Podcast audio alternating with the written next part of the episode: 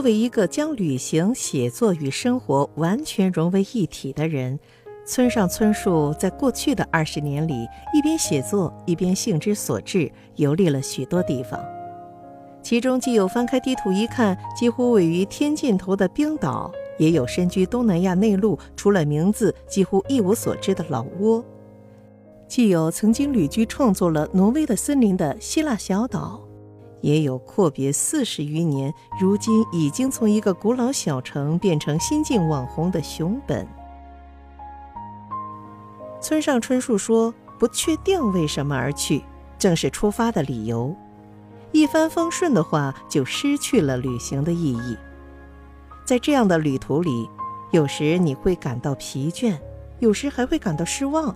不过那里肯定会有什么东西，那些东西。”也许仅仅是作为回忆收藏在心底，但有时也会在不经意之间塑造你的人生。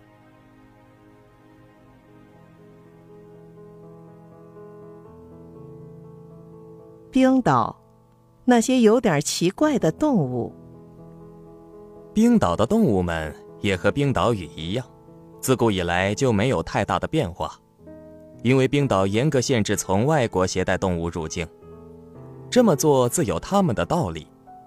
在冰岛迄今为止不算太长的历史上，曾有过数次从外国携入的疫病导致家禽灭亡，甚至人口骤减的悲惨经历。狭小的孤岛无路可逃，加之免疫力又不强，一旦有疫情传入，每每无法收拾。拜其所赐，许多动物按照冰岛式样完成了独立的进化。比如说，冰岛的羊没有尾巴。问问冰岛人，他们却回答说：“有生以来呀，第一次出国时，看见羊居然长着尾巴，吓了一大跳。”村上春树不吃羊肉，所以说不太了解。据说冰岛的羊肉与其他地方的味道不太一样。要让冰岛人说的话，他们会告诉你，冰岛的羊。是吃着自古不变、富有香味的天然牧草长大的，羊肉带有天然的美妙香味。村上春树的太太喜欢羊肉，常吃，但他却说冰岛的羊肉颇有异趣。冰岛的马呢，也与别处的马很不一样。自殖民时代之初被带进冰岛之后，几乎没有混入别的血统。因而原封不动地保留着古代斯堪的纳维亚马的模样，整体而言个头小巧，鬃毛非常长，或有些像从前那种电声乐队的歌手，一边撩起飘逸的刘海一边款款而来。这种地方甚至让人感到妖异。对了，村上春树说冰岛的猫觉得跟其他国家的好像也很不一样。外观上似乎没有差别，然而性格却沉稳得多，对人的戒备心好像也很低。也许猫儿们在这北陲之地完成了某种内在的变化。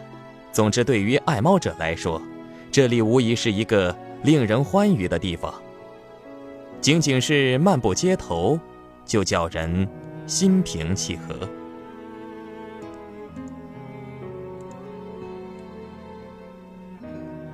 老挝遇见关照自我的佛像。老挝到底有什么？这大概是个很好的问题。村上春树说：“但就算这么问我，我也无法作答。你瞧，我不正是为了寻找那个什么，这才要动身赶到老挝去吗？”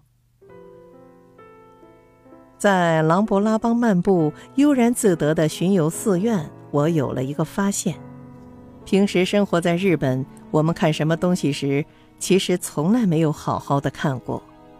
我们每天当然都会看很多东西，然而是因为需要看我们才看的，并非因为发自内心的想看。我们太过忙碌，无暇花时间仔细查看某样东西。渐渐的，我们甚至忘记了用自己的眼睛去观察事物了。然而，在琅勃拉邦，我们却不得不亲自寻觅想看的东西，花时间用自己的眼睛去观察，而且每一次都得勤勤恳恳地动用现有的想象力。因为那不是能随意套用现成的标准与窍门，像流水作业般处理信息的场所。从寺院微暗的伽蓝精舍里供奉的无数旧佛像、罗汉像、高僧像，以及不明其意的种种塑像中，找出自己喜欢的东西来，是一件非常有趣的事情。倘若只是粗粗一看便匆匆而过，仅仅会觉得有好多佛像嘛，便算完事儿了。但如果假以时日，聚精会神逐一欣赏的话，就会发现每一座塑像都有各不相同的表情与姿势，偶尔还会遇上仿佛为我量身定制的魂魄都要被勾去的塑像。遇到这样的塑像时，就会忍不住打声招呼：“哟，你这家伙居然在这里呀！”多数都是颜料斑驳，表面发黑，边边角角缺了一块其中还有鼻子和耳朵整个不见了踪影的。然而，他们在微暗之中，从无怨言，目不斜视，不问雨季旱季。只管默默的、无声无息的任时间流逝而去。如此经过一百年、两百年，我感觉与其中的几座塑像虽然沉默不语，却能心心相通。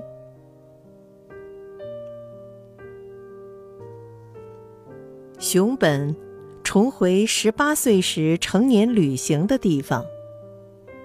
村上春树说：“时隔大约四十八年，我再次来到熊本。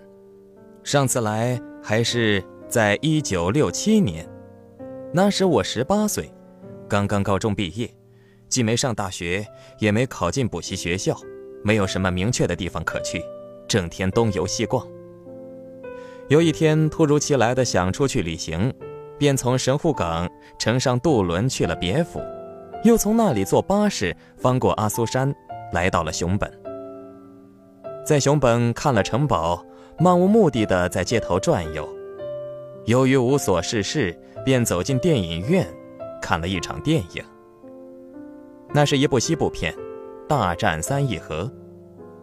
因为是由萨姆·佩金帕编剧而得名于世，但当时我对萨姆·佩金帕这个名字一无所知，只是觉得。嗯，还蛮好看的嘛。离开了电影院，走在夜晚的街头，一个女人上来跟我打招呼，因为心里害怕。要知道，我那时还是一本正经的十八岁啊。我当时假装没听见，夺路而去。关于熊本，我记得的大概就是这些了。然后又顺道去了长崎，渐渐的兜里没钱了，便掉头回家去了。有生以来头一回体验漫长的单人旅行，独自一人行走在陌生的土地上，单单是呼吸着空气，眺望着风景，就觉得自己一点点变成了大人。这次作为年事已高的作家，又来到了熊本。老实说，我至今仍觉得自己像是一个青年作家，但当然没这回事了。时过境迁，我的年龄理所当然的随之增长。不管怎么说，这都是一个难以逃避的过程。纽约，我想乘坐时光机，回到一九五四年的这里。假如真有时光机，有人告诉你可以随意使用一次，仅此一次。你想做什么？恐怕会有很多愿望吧。不过我的回答在很久以前就明确的定下来了。我想飞到一九五四年的纽约，这基本上是个愚蠢的问题。时光机会飞吗？在那里的爵士俱乐部中，尽情尽兴的听一场克利福德·布朗与马克思·罗奇五重奏的现场演奏。也许会有人说：“当真这样就行了？你就不想亲眼看一看金字塔的建造现场了？马拉松战役了？大化改新了？希特勒发动的慕尼黑暴动这类历史事件吗？”当然，这类事件也十分诱人。不过，我这个人天生没有什么欲求，没有如此恢宏的愿望。欣赏一场克利福德·布朗与马克思·罗奇五重奏的现场演奏便足矣。他们的五重奏品质极高，然而克利福德·布朗因交通事故猝然离世，乐团登台演奏的时期短得令人难以置信，所以我觉得很值得专门穿越时空前去听一听。想着，啊，真是。不虚此行，再心满意足的回到现代，开始写挪威的森林的米克洛斯公寓。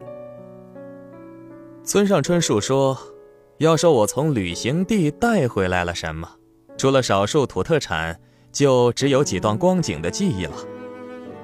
然而那风景里有味道，有声音，有肌肤的触感。”那里有特别的光，吹着特别的风，人们的说话声萦绕在耳际，我能回忆起那时心灵的颤抖。这正是与寻常照片不同的地方。这些风景作为唯独那里才有的东西，至今仍然立体地留存在我的心里，今后大概也会鲜明地留存下去吧。至于这些风景是否会起到什么作用，我并不知道。也许最终，并没有起什么作用，仅仅是作为记忆而告终结。然而说到底，这不就是所谓的旅行吗？这不就是所谓的人生吗？